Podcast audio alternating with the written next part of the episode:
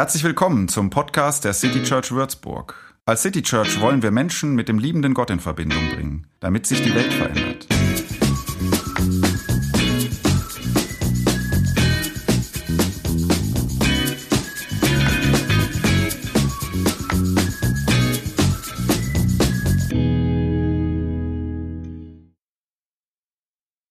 Ja, die Stille. Gehörst du zu denen, die das genießen können, wenn es ein paar Minuten ganz leise wird und sozusagen die Zeit mit nichts gefüllt ist? So Leute gibt's.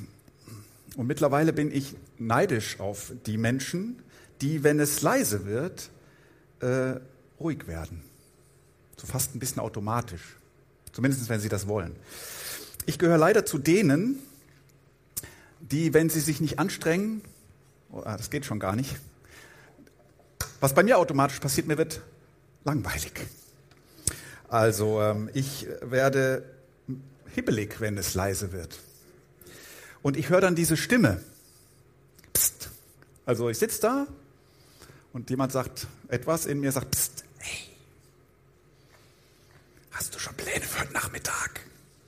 Die Stimme ist dann schon leise, weil sie weiß, dass alles leise ist. Was ist das für ein Geräusch? Hier ist doch irgendwo ein Ventilator. Christoph, pst, hey. So, diese Stimme. Manchmal gähnt sie, dann fängt sie an zu pfeifen. Trainierst du eigentlich? Sieht nicht so aus. Solltest du mal wieder? Solche Dinge. Stille, also die Zeit, in der nichts passiert, die Zeit, in der Ruhe herrscht, Vielleicht geht es dir ja auch so, dass du sagst, ich wünsche mir die und dann kann ich manchmal nichts mit dir anfangen, weil dann ist da nichts. So, also mein ehrlichen Glückwunsch, wenn du jemand bist, der vielleicht schon immer oder im Laufe seines Lebens die Stille als Kraftquelle, als Kraftort irgendwie äh, gefunden hat, der, die leicht, der Ort, der leicht aufzusuchen ist. So, an der Stelle nochmal der Hinweis, da oben auf der Empore, da könnt ihr jederzeit hingehen. Wir machen jetzt etwas, was die Stille zwar unterbrechen wird, aber ich habe eben gedacht, ich glaube, das ist nötig. Und zwar diese vier Reihen, nur diese Bank, könnt ihr ihr einmal aufstehen und die Bank um 50 Zentimeter nach da verrücken. Ja, so eins, zwei, drei, vier. So einfach, dass man praktisch, dass in dieser Mitte eine, eine Lücke entsteht, durch die man gerade so durchkommt. Das reicht schon. So, und jetzt wieder hinsetzen. Weil ich glaube, wenn man da sitzt, geht man nicht raus vor allen Knien durch und so, das macht man einfach nicht. Jetzt habt ihr es alle irgendwie leichter. Ihr dürft das während der Predigt tun. Da oben kann man so kleine Kerzen anzünden, dort ein Bibelvers mitnehmen. Miri sitzt da. Ihr könnt auch da hochgehen und da oben bleiben. Also da sind auch relativ viele Sitzgelegenheiten, wenn ihr sagt, auch von hier aus. Still ist es da natürlich nicht, weil meine Stimme reicht auch bis dort, aber ähm, trotzdem ist es irgendwie, ich war gerade dort, ruhiger da oben. Man ist so ein bisschen weg vom Geschehen. Ähm, such diesen Ort gerne auf. Ich bin nicht beleidigt, wenn du während der Predigt denkst, besser als zuhören wäre jetzt da oben sein. Oder von da oben zuhören. Vielleicht brauchst du zwischendurch ein paar Minuten Ruhe. Bei dem Text, den ich gleich vorlese, das ist wieder ein Auszug, ein kurzer Auszug, diesmal nur zwei Verse, aus dieser berühmten Rede Jesu der Bergpredigt. Da geht es ums Beten, kommt man sich jetzt schon denken, ne? Also diese Sache, wo sich Menschen irgendwie mit Gott verbinden. Und es geht um einen Raum, den du aufsuchst, oder der Text empfiehlt, dass du das tust, ähm, abseits vom lauten Leben. Dieser Text empfiehlt dringend, dorthin zu gehen, oft, regelmäßig, ständig, weil die Begründung des Textes ist, weil man dich dort nicht sieht. So Leute wie ich sagen dann gleich, ja, aber ich sehe da auch nichts. Also da, da, da ist, da passiert nichts im Hinterzimmer. Ähm, da ist mal weg vom Leben, das passiert da vorne. Ähm, der Text sagt, ja genau. Deshalb geh dahin. So, ich lese ihn mal vor. Matthäus 6, Vers 5 und 6. Wenn ihr betet, dann seid nicht wie die Scheinheiligen, denn sie lieben es in den Versammlungen und an den Straßenecken stehen zu beten, um den um die den Menschen, um den Menschen zu, um sich den Menschen zu zeigen. Ich habe hier selbst einen Schreibfehler eingebaut. Amen, ich sage euch, sie haben ihren Lohn schon bekommen. Wenn du betest, dann geh in dein Zimmer, schließ die Tür zu und bete zu deinem Vater, der im Verborgenen ist. Dein Vater, der im Verborgenen ansieht, wird es dir belohnen. Also, man könnte sagen, im Text geht es noch ein bisschen deutlicher als um die Stille, also um das Nix hören, geht es im Text noch deutlicher um das Nichts sehen. Das ist im Fokus. Noch genauer das nicht gesehen werden im Verborgenen. Dieser verborgene Ort. Ich komme gleich kurz äh, zu der Sache mit dem gesehen werden in der Öffentlichkeit. Also ich weiß nicht, für wen das jetzt irgendwie ein schockierender Gedanke ist. Ihr müsst es jetzt irgendwie aufhören, in der Öffentlichkeit euch irgendwo hinzustellen und öffentlich zu beten, damit die Leute euch anerkennen. Das sagt der Text. Also vielleicht für den einen oder anderen schwierig, weiß ich nicht. Ich sage nachher kurz was zu dem eigentlichen. Das ist ja die eigentliche Intention hier. Ne? Wir reden erstmal übers Beten und übers Sehen. Was geschieht eigentlich, wenn ein Mensch betet? Was kann man dann sehen?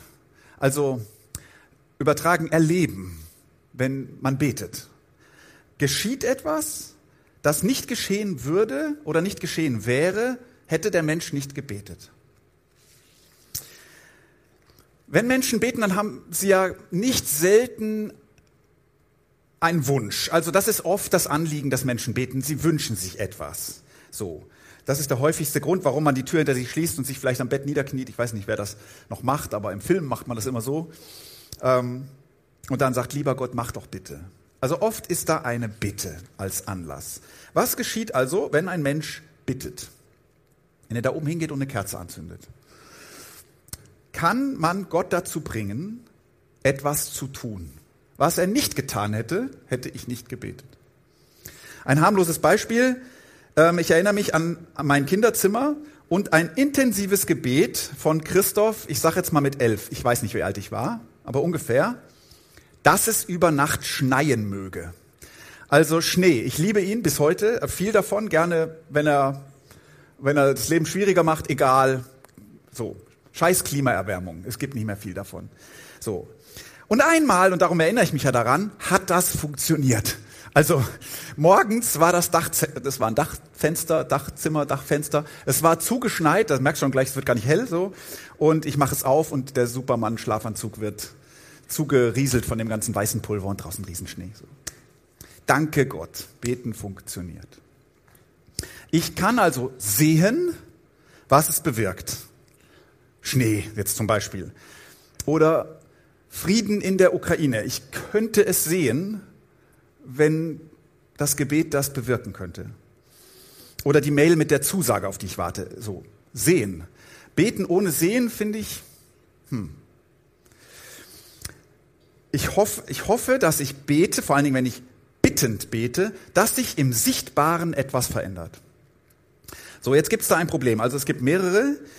Aber mal abgesehen davon, dass seither meine Erfolgserlebnissen bei Schneegebeten mittelgut ist seitdem. Also so ungefähr so gut wie der Wettervorhersage. Manchmal weicht es ein bisschen davon ab, und, aber ähm, gibt es ein Problem und das kennt ihr. Das, das hat man einfach mit dem Bittgebet. Nehmen wir an, im Nachbarhaus hätte damals zeitgleich mit mir Oma Kopelke gebetet, dass morgen trockenes Wetter sein möge. Also diese Oma gab es da nicht, die habe ich mir jetzt ausgedacht. Aber sagen wir, es wäre so gewesen. Sie sitzt da und betet, dass morgen trockenes Wetter sein möge, weil ihre Enkelin dann zu Besuch kommt. Die hat gerade ihren Führerschein gemacht, sie hat sie lange nicht gesehen und äh, sie freut sich auf sie. Aber wenn die Wettervorhersage recht hat, dann wird es morgen schneien und dann wird sie sich zu Recht nicht auf die Straße trauen mit ihrem äh, gerade erworbenen Führerschein und so. Und dann säße Oma Kopelke allein da mit ihrem Erdbeerkuchen. Und sie würde sich so freuen, die Enkelin wiederzusehen. Was macht jetzt Gott? Also da sitzt der elfjährige Christoph mit seinem Schlitten und da drüben sitzt Oma Kopelke und der Erdbeerkuchen. Und die ihre Enkelin vermisst so. Und das müsst ihr jetzt hochtransferieren auf etwas gewichtigere Probleme, für die man beten kann, ja? geschieht das, also was geschieht jetzt? So, geschieht, man könnte ja sagen, äh, es geschieht dann das, was besser zu Gottes Willen passt. Ja? Deshalb hat es auch geschneit, weil Gott mag Schnee. Und die Enkelin, die sollte heute besser nicht auf die Straße, weil Gott weiß schon, dieser Falschfahrer da, der da unterwegs ist auf der A8 und so. Das passt besser zu Gottes Willen, dass die Enkelin zu Hause bleibt und der kleine Christoph Schlitten fahren kann. Wenn es so wäre, dann würde das ja im Klartext aber heißen, es passiert, was, was eben passiert, ob die beiden nun beten oder nicht. Es passiert nämlich Gottes Wille. Und der passiert ja wahrscheinlich sowieso. Man könnte sagen, mh, hm, vielleicht ähm, passiert das, was der Mensch möchte, der besser beten kann. Also das klingt jetzt plump, ne? Aber dieser Gedanke ist nicht so weit weg. Ähm, also der heiligere Mensch, der christlichere, der, der, der öfter betet, der, der ernsthafter, intensiver. Vielleicht hilft das. Also manchmal hoffen Leute ja aus diesem Grund, dass wenn der Pater so und so für sie betet, dass das Gebet dann irgendwie mächtiger ist, als wenn einfach nur meine Schwester für mich oder ich. So, dann hätte es damals nicht schneien dürfen, glaube ich irgendwie. Also so heilig war ich jetzt als Elfjähriger nicht. Man könnte abgewandelt davon vielleicht auch sagen, ja, vielleicht passiert das, wofür mehr Leute beten. Also wenn ganz viele für Frieden beten, dann passiert der Frieden eher. So, das alles, was ich jetzt gesagt habe, ist nicht einfach Unsinn, kann man vom Tisch wischen, aber es ist auch alles irgendwie schwierig, oder? So. Irgendwie weiß man schon, ja, so funktioniert Gebet nicht. So funktioniert ja auch Gott nicht. Der wäre ja extrem leicht zu manipulieren. Das müssten sich nur viele zusammentun. Oder so. Was wäre das für ein Weltherrscher? Umgekehrt könnte man dann sagen, okay, Christoph, was willst du sagen? Äh, passiert dann also nichts, oder wie, wenn ich bete? Hm. Jesus würde sagen, doch, doch, doch. Und das Gebet, was er empfiehlt, wenn man den Text weiterlesen wollte, kommt das Vaterunser. Das Vaterunser besteht eigentlich fast nur aus Bitten. Unser tägliches Brot, gib uns heute, vergib uns unsere Schuld. Bitte, bitte, bitte. Noch zwei andere Gebetssachen. Es geht ja nicht nur um Bitten. Ne? Was passiert eigentlich, wenn jemand Danke sagt? Also wenn einer Gott, sagen wir die Oma Kopelke, die hat am Abend äh, Gott Danke gesagt, dass die Enkelin da war und dass sie den Erdbeerkuchen liebte. Und sie sagt, danke für die Runde im alten Golf, die wir nochmal gedreht haben. Und, und dass da jemand war, der mit mir nochmal die äh, Fotoalben aufgemacht hat und, und mir die, sich die Geschichten anhört, gehört hat von, von den Jahren mit Hans. Danke für Hans. So irgendwie. Was macht der Dank? Oder die Steigerung ist nicht ganz das gleiche, aber ich tue es mal in diese Kategorie, das Lob. So. Was geschieht, oder was, was würde fehlen, wenn nicht gedankt, nicht gelobt würde? Jetzt im Blick auf Gott. Fühlt sich Gott dann besser? Also braucht er Anerkennung. Man sagt das manchmal so, wir machen Gott groß. Also macht Dank Gott groß. Pumpt Anbetung Gott auf. Oder was geschieht, wenn jemand klagt? Das ist die dritte Kategorie des Betens. Also dieser Elfjährige, der klagt, weil es eben nicht geschneit hat und dieser Hügel ein Schnee, äh, ein Matsch, Matschhaufen da ist. Und unterschätzt nicht die Traurigkeit eines Elfjährigen, wenn es nicht geschneit hat. Oder was geschieht, wenn in diesen Monaten die Klage derer anschwillt, die in sinnlosen Scheißkriegen dieser Welt ihre Angehörigen verlieren? Was geschieht, wenn die Klage derer immer lauter und mehr wird? Oder derer, die jetzt in der Türkei Menschen verloren haben oder wo immer hierhin denken möchte. Was tut Klage? Was, was hilft Klage? Was ändert sie? Was geschieht da? Etwas, was man sehen kann? Also ändert die Klage Gott? Weckt sie zum Beispiel sein Mitleid? Dann könnte man ja sagen, ja, das ist aber ein bisschen spät jetzt. Also bemerkt Gott, wenn Menschen klagen, oh, da geht es jemandem nicht gut. Jetzt schaue ich mal dahin. Was bewirkt Gebet? Die Bergpredigt, oder, oder sagen wir, der Bergprediger, Jesus, betete oft und viel, soweit wir das heute wissen. Und er betete zu seinem Vater, wie er sagte. Ich würde mal vermuten, wenn er heute lebte, würde er manchmal ab und zu bewusst auch Mutter sagen. Er betete und er war überzeugt, es geschieht etwas. Ohne Gebet wäre das nicht geschehen, natürlich. Und ich lese nochmal diesen Text. Wenn du betest, dann geh in dein Zimmer, schließ die Tür zu und bete zu deinem Vater, der im Verborgenen ist. Dein Vater, der im Verborgenen ansieht, wird es dir belohnen. Belohnen. Ich werde gleich mit euch ein zweites Mal darüber nachdenken, was geschieht da eigentlich, wenn wir beten. Komme aber vorher, wie versprochen, kurz zum eigentlichen Anliegen des Textes. Ich glaube ehrlich gesagt, dass es uns nicht mehr so ganz erwischt. Ähm, Jesus wendet sich ja gegen das öffentliche Beten. Das Beten, um damit anzugeben, so ein bisschen. Um gesehen zu werden an der Straßenecke. So, also, und zwar nicht von Gott gesehen zu werden, sondern von Menschen im Wesentlichen. Also Leute, die Message ist, ihr müsst das in Zukunft sein lassen. Ähm, bitte nicht dauernd an Straßenecken stehen und mit euren Gebeten Passanten beeindrucken. Das funktioniert natürlich heute kaum noch. Ne? Also mit religiösen Mensch, äh, Übungen Menschen beeindrucken. Wenn, dann könnte man sagen, ist das ein Problem meines Berufsstandes. Ich bete manchmal öffentlich, nicht an Straßenecken, aber in irgendwelchen öffentlichen Gottesdiensten oder hier. So, der Kreis derer, die man mit religiösen Übungen beeindrucken kann, schmilzt allerdings. Ich finde öffentliche Gebete für Frieden wichtig, sehr wichtig sogar, weil sie eine Stimme für die Leidenden erhebt. Und am Freitag ist zum Beispiel so ein Gebet in der Marienkapelle. Am Freitag, in einem, Freitag vor einem Jahr ist der Krieg, hat der Krieg begonnen. Aber religiöser Habitus, sage ich mal, der weckt heute mindestens so viel Ablehnung wie Anerkennung. Zu Recht würde ich mal sagen. Also, ich habe gedacht, das ist vielleicht nicht ganz unser Problem. Aber die Empfehlung des Verborgenen, die der Bergprediger hier benennt, die hätte auch was für uns zu bedeuten. Denn Jesus sagt ja in dem Text nicht einfach, lass das bitte mit dieser öffentlichen Angeberei, sondern er begründet das mit, der Wert von Beten, der liegt wo ganz anders. Beten lohnt sich ganz anders. Und das, warum sich's lohnt, das ist für uns auch irgendwie wichtig. Dieser Wert vom Beten liegt irgendwie in diesem unscheinbaren Hinterzimmer. Im kleinen, im bescheidenen Raum, im versteckten Raum. Ob das jetzt ein echter Raum ist oder so ein innerer Raum. Der Wert von Beten liegt im von niemandem bemerkten Gebet. Also ich finde das, was ich jetzt gesagt habe, gar nicht mal so logisch, aber so, so steht das hier. Mach die Tür hinter dir zu.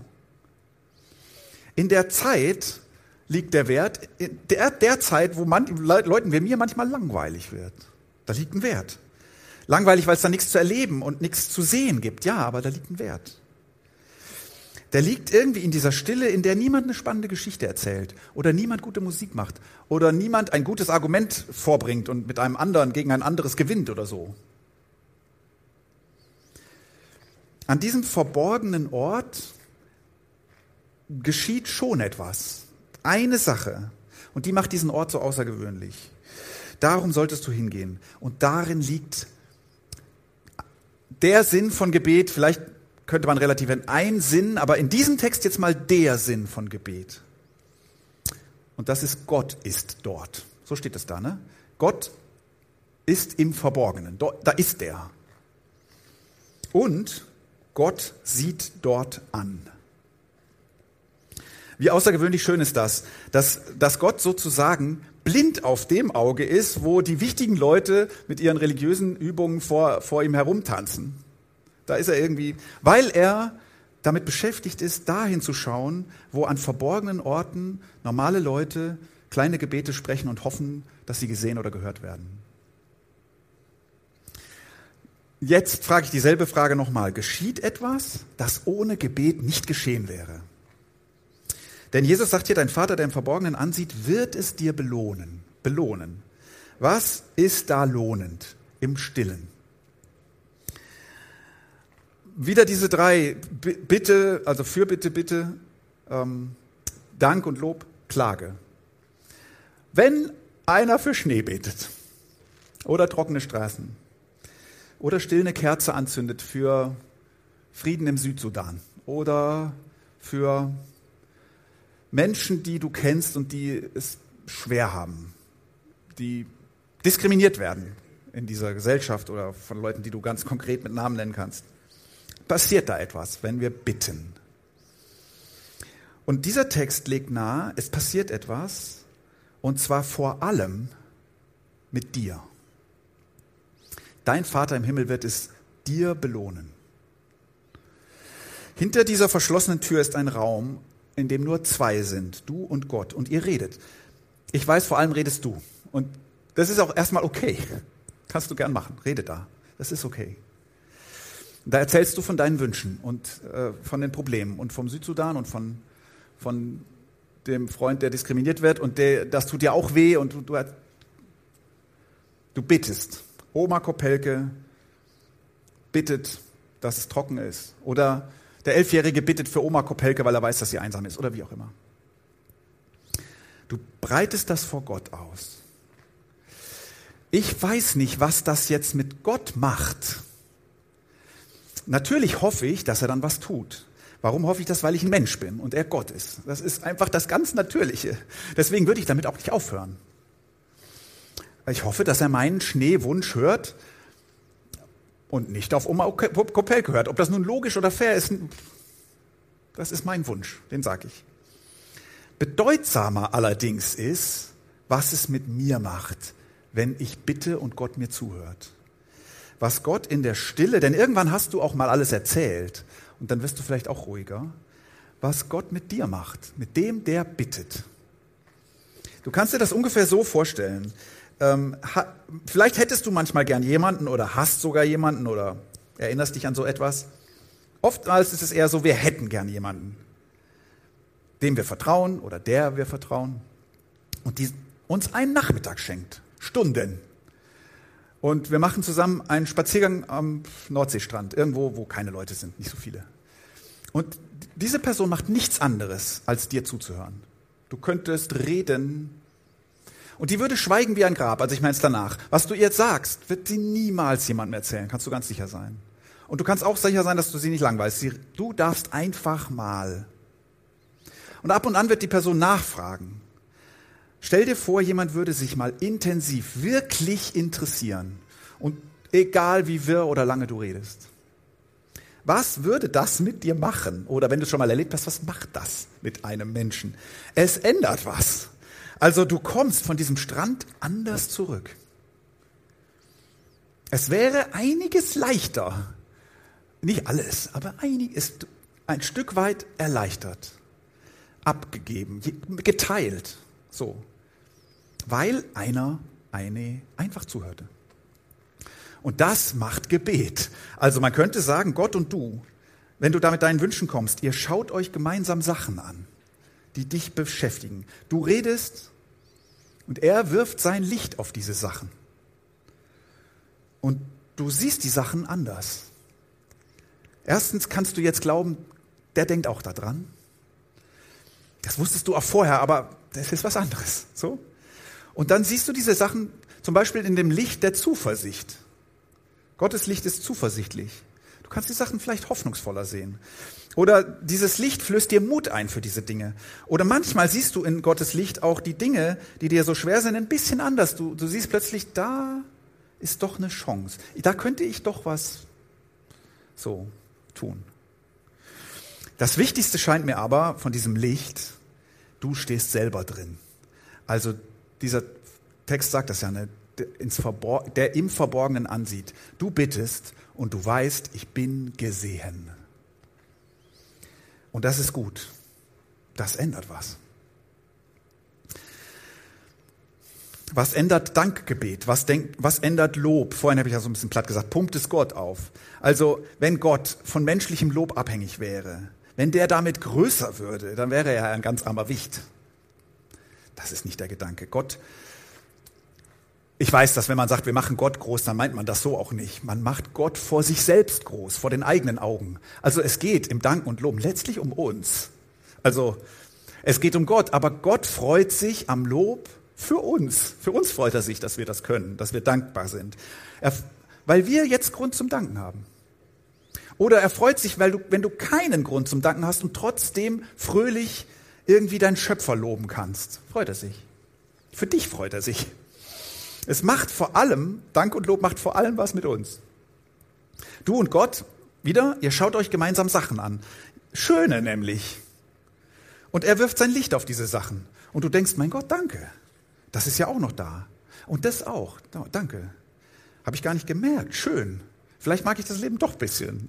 So, und vor allem, du merkst, Gott ist ja da. Der, das Licht fällt irgendwie so auch auf ihn. Ne? Wie schön ist das? Das macht was mit dir. Und die Klage, wie arm wäre das, wenn erst die Klage Gott aufmerksam machen würde auf Leid? Also das kann ja nicht der Gedanke sein. Ich, ich stelle mir wieder diesen Strandspaziergang vor und ich stelle mir vor, die Zuhörerin oder der Zuhörer wäre ein Mensch, von dem ich sicher weiß, niemals wird er den Satz sagen, er wird ihn noch nicht mal denken, dass ich jetzt langsam mit Jammern aufhören sollte. Er wird noch nicht mal denken und das sagen, jetzt hast du alles abgeladen, ja, jetzt muss man aber auch mal wieder nach vorne schauen. Ne? Ähm, das Leben geht doch weiter. Also was nützt es immer, die Sachen zu bejammern? Jetzt guck mal nach vorne. So würden Menschen. Ne? Ich glaube, es ist auch wichtig, dass Menschen das tun. Es ist aber auch wichtig, dass Gott einer ist. Da darfst du klagen, solange du willst. So verzweifelt sie eben ist. So wortlos oder verborgen oder laut oder was sie immer ist. Ist Gott nicht der, der sagt, so, jetzt wär's dann langsam. Sondern der hört zu solange du eben klagen magst. Ändert das was? Natürlich ändert das was, wenn mir einer zuhört. Wenn einer sogar das zutiefst Verborgene hört, die Klage, die von dir noch nie ein Mensch gehört hat. Vielleicht eine Klage, von der du kaum selber weißt, dass die da ist. Gott, der in das Verborgene sieht. In uns ist auch viel verborgen. Man könnte sagen, Gott und du, ihr schaut euch gemeinsam die Dinge an, die dich zum Weinen bringen. Und er wirft sein Licht drauf. Und irgendwann, nach einer Zeit, wirst du ruhiger. Wie so die Wut, die abebbt. In der Klage ist ja oft auch Wut. Weil irgendwann, man kann auch, man kann ganz schwer wütend auf ein Erdbeben sein, aber irgendwie doch. Vielleicht auch Wut auf Gott, auch gut. Wie Wut, die so langsam abebbt, oder Tränen, die so langsam trocknen, oder Puls, der so langsam runtergeht, oder Zittern, das so langsam aufhört weil einer so lange zuhört. Ich glaube, das war jetzt so ein Versuch. Die Kraft dieser verborgenen Räume liegt in diesen Dingen, die ich jetzt gesagt habe. Die Kraft der verborgenen Räume, der stillen Gebete. Und das, was da geschieht, das kann man vielleicht nicht so sehen, wie man die Wirkung sofort sieht. Ich habe für das gebetet und am nächsten Tag passiert ist. Mit der Zeit allerdings sieht man die Wirkung dann doch. Wenn du so einen Ort hast, den du aufsuchst, um zu beten, fünf Minuten auf dem Klo, ich weiß nicht, ob das schon reicht oder ob das ein guter Ort ist, aber okay. Oder 15 Minuten am Main oder drei Stunden irgendwo ähm, in der Kapelle oder vielleicht eher drei Stunden am Main, 15 Minuten in der Kapelle, wie auch immer. Wenn du solche Orte hast oder sie sind einfach in dir, du kannst die leicht aufsuchen und suchst sie oft aus, dann wirst du mit der Zeit eine andere, ein anderer. Und das wird sichtbar etwas ändern in der Welt. Es wird vielleicht nicht dazu führen, dass der Elfjährige den Himmel zum Schneien bringt, vielleicht nicht. Aber es könnte sein, dass er am Nachmittag bei der Nachbarsoma vorbeischaut und mit ihr Erdbeerkuchen isst, weil er morgens gemerkt hat, die ist gar nicht so glücklich über den vielen Schnee da draußen. Könnte sein und es hätte etwas geändert. Vielleicht wirst du irgendwann politisch aktiv gegen Gewalt, wenn das das ist, was du so oft im Gebet vorbringst womit du so, worüber du so oft mit Gott geredet hast. Oder diese Dankbarkeit wird langsam eine, die dich nicht nur prägt, wenn du in deinem Zimmer da bist, sondern auch wenn du draußen rumläufst. Und die prägt dich und das prägt wiederum andere, die mit dir zusammen sind. Und dadurch kommt etwas Göttliches durch dich ins Leben. Mir wird schnell langweilig in der Stille, habe ich am Anfang gesagt. Ich habe ein bisschen übertrieben, ein bisschen was gelernt habe ich schon auch über die Stille und wie man da reinfindet. Aber so Tendenziell bin ich so ein Mensch. Ich mag nicht gerne lange in Hinterzimmern sein, weil ich denke, da vorne verpasse ich währenddessen das Leben. So. Der Bergprediger würde sagen, ja, das ist schade. Das ist auch nicht so schlau. Dort ist Gott. Da, da sieht er. Er sieht dich auch da vorne, ich weiß schon. Aber dort, dort bist du wirklich gesehen. Geh dahin. Da fällt sein Licht in dein Leben. Das lohnt sich, ehrlich. Wo ist eigentlich Gott, ist unsere Frage, die uns die ganze Predigtreihe über beschäftigt.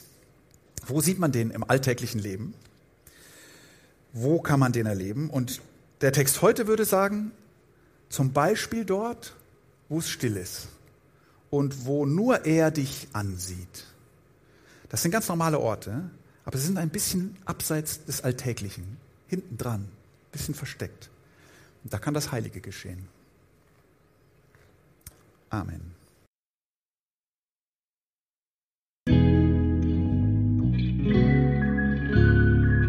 Mehr Infos zu dem, wer wir sind und was wir machen, kannst du unter citychurch.de nachlesen. Wenn du uns unterstützen willst, und wir brauchen Unterstützung, findest du Informationen dazu in den Show Notes oder unter citychurch.de-spenden. Vielen Dank und bis zum nächsten Mal.